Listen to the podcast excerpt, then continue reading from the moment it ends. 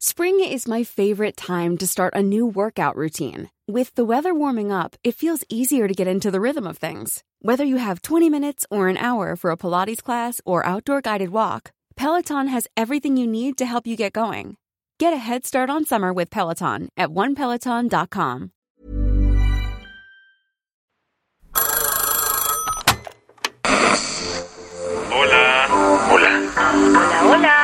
¿Estás ahí?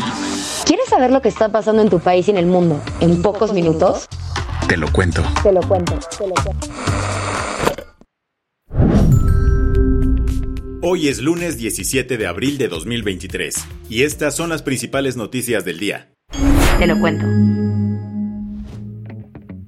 Los enfrentamientos en Sudán entre el ejército y paramilitares cobraron la vida de al menos 74 civiles y 600 heridos.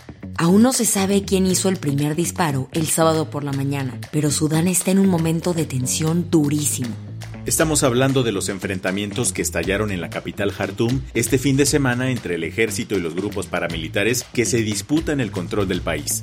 Ahora, no es como que la situación empezó de la nada. Entre 2003 y 2008, Sudán vivió uno de los genocidios más terribles de este siglo en la región de Darfur. En total, murieron cerca de 450.000 personas. Sin embargo, el conflicto se ha extendido hasta la fecha, marcadamente a partir del 2021, cuando hubo un golpe de Estado en el país. A raíz de ese golpe, el ejército liderado por el general Abdel Fattah al-Burhan y los paramilitares de las Fuerzas de Apoyo Rápido de Mohamed Hamdan Dagalo han compartido el gobierno de Sudán. Y aunque en el pasado ambos grupos eran aliados, las tensiones estallaron tras la orden del RSF de desplegar sus tropas por todo el país, cosa que el ejército vio como una total amenaza. Estos dos días de enfrentamiento han dejado decenas de muertos y más de 600 heridos. Y como la cosa está de lo más tensa, Egipto convocó a una reunión de emergencia del Consejo de la Liga Árabe. ¿Qué podría pasar ahora? Si la pelea continúa, podría fragmentar al país y empeorar la situación política. Ahora le toca a los diplomáticos ponerse pilas y encontrar la manera en la que los generales puedan hablar y aclarar sus diferencias. ¿Qué más hay? Un tiroteo en un balneario de Guanajuato dejó a siete personas muertas, entre ellas un menor de edad. Guanajuato, uno de los destinos favoritos de muchos turistas, despertó el sábado de luto luego de que un ataque en un balneario dejara al menos a siete muertos y una persona herida de gravedad. En plena época vacacional, el balneario La Palma, ubicado en el ayuntamiento de Cortázar, a un lado de la Universidad Politécnica de Guanajuato, sufrió un atentado por parte de sujetos armados que llegaron a abrir fuego. Uno de los testigos transmitió en vivo los momentos de terror tras el ataque. Llegaron sicarios, como 20 cabrones. Está del está cabrón esto. Aquí en el bañario hubo disparos. Luego de un reporte al 911, las autoridades llegaron inmediatamente, encontrándose con tres mujeres sin vida, así como tres hombres y un menor de edad de 7 años, además de una persona herida de gravedad que fue trasladada para recibir atención médica. Según el propietario del balneario, todo sucedió alrededor de las 4.30 de la tarde. Aún no están claros los motivos del ataque, ni tampoco se sabe quiénes fueron los agresores. Las que tienes que saber. Este año, la guerra entre Ucrania y Rusia tampoco hizo una pausa por la celebridad religiosa de Pascua, pero eso sí, los regalos no faltaron. Un grupo de 130 prisioneros ucranianos regresaron a casa después de estar capturados por los rusos. Entre ellos se encuentran militares, soldados y sargentos capturados en Bakhmut, Soledar, Zaporilla y Gerson. Por su parte, el precio ucraniano Volodymyr Zelensky dio un speech motivacional celebrando las victorias del país e invitó a sus compatriotas a seguir luchando.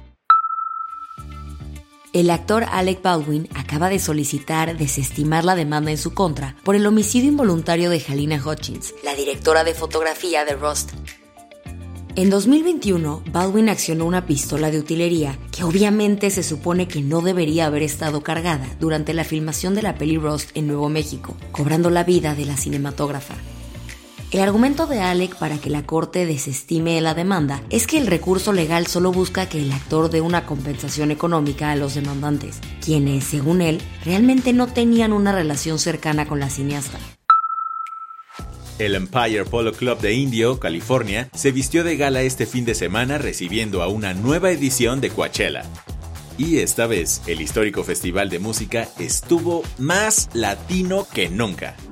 Por más de 20 años, el sol y las estrellas sobre el valle de Coachella han sido testigos de los momentos más épicos con estas palabras, Bad Bunny abrió su presentación durante la primera noche en el Valle de Coachella. Pero no fue el único hispano que hizo gritar al festival, pues la Motomami se robó los escenarios en la segunda noche.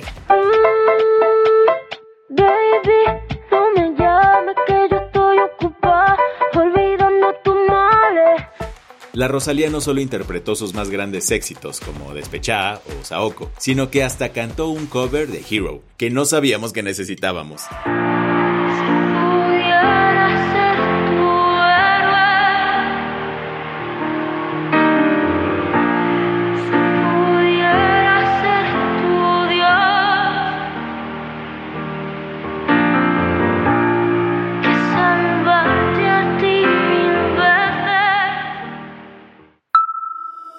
Un clásico de Broadway cerró el telón ayer.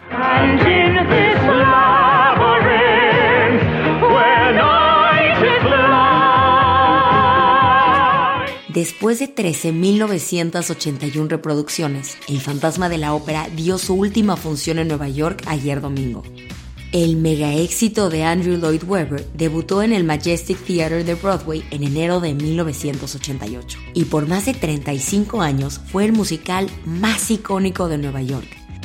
Con la función de ayer, Phantom of the Opera se convirtió en la obra que más tiempo duró en los escenarios de la meca del teatro musical.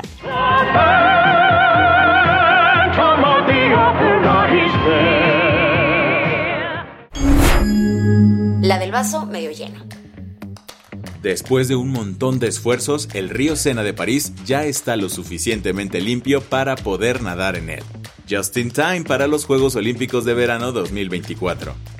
Hace años hubiera parecido impensable meter hasta un dedo en lo que es considerado, irónicamente, el río más romántico del mundo. ¿La razón? La pésima calidad del agua.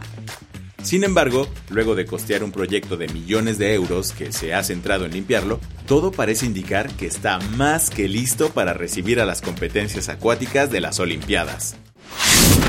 Con esto cerramos las noticias más importantes del día. Yo soy Isabel Suárez. Y yo soy Baltasar Tercero. Gracias por acompañarnos hoy en Te lo Cuento. Nos escuchamos mañana. Con tu nuevo shot de noticias. Chao.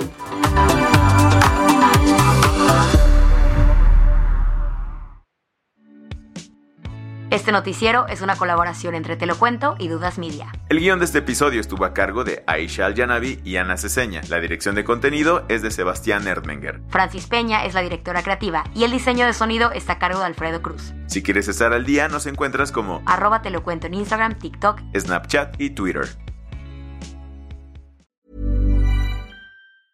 Hey, folks, I'm Mark Marin from the WTF Podcast, and this episode is brought to you by Kleenex Ultra Soft Tissues your ally to help tackle your allergy symptoms this season. I love the change of seasons, but nobody loves pollen and all those other things floating in the air that make you sneeze during this nice weather. Kleenex Ultra Soft tissues are hypoallergenic and allergist approved. So fight back against watery eyes and runny noses without worrying about irritating your skin. For this allergy season, grab Kleenex and face allergies head on.